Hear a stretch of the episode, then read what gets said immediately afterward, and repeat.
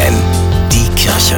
Nachgedacht. Habt ihr noch Geburtstagskarten und Briefe aus eurer Kindheit? Ich habe tatsächlich noch alle und von Zeit zu Zeit sehe ich sie mir gerne an. Auffallend oft wurde mir damals viel Gesundheit gewünscht. Ehrlicherweise konnte ich als Kind damit nicht viel anfangen, denn ich war ja nicht krank. Meistens überlas ich diese Zeile und freute mich mehr über die beigelegte Schokolade. Und dann wird man älter.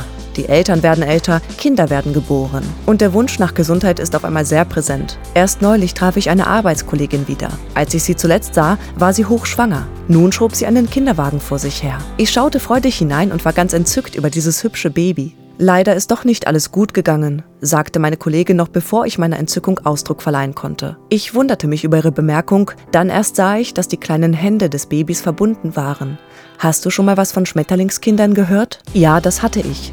Aber ich wusste nicht, dass es sich um eine so schwere Erkrankung handeln würde. Jede noch so kleine Berührung ist schmerzhaft, die Haut platzt auf, blutet. Ich wusste nicht zu sagen, fluchte nur. Alles Gute wünschte ich ihr zum Abschied auch nicht denn es war ja nicht alles gut. Und dann dachte ich an diese blöden Sprüche, die man ständig hört, sobald irgendwo ein Baby geboren wird. Hauptsache gesund ist einer davon. Naja, und wenn es nicht gesund ist, gibt es dann weniger Gründe zur Freude über diesen neuen kleinen Menschen? Nein. Aber vielleicht kostet diese Freude mehr.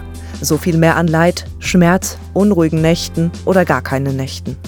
Und ich verstehe es nicht. Aber ich hoffe und bete, dass Gott uns alle nur so viel gibt, wie wir tragen können. Und manchmal ein bisschen mehr Gesundheit. Martha Klavitter-Weiß, FFN Kirchenredaktion.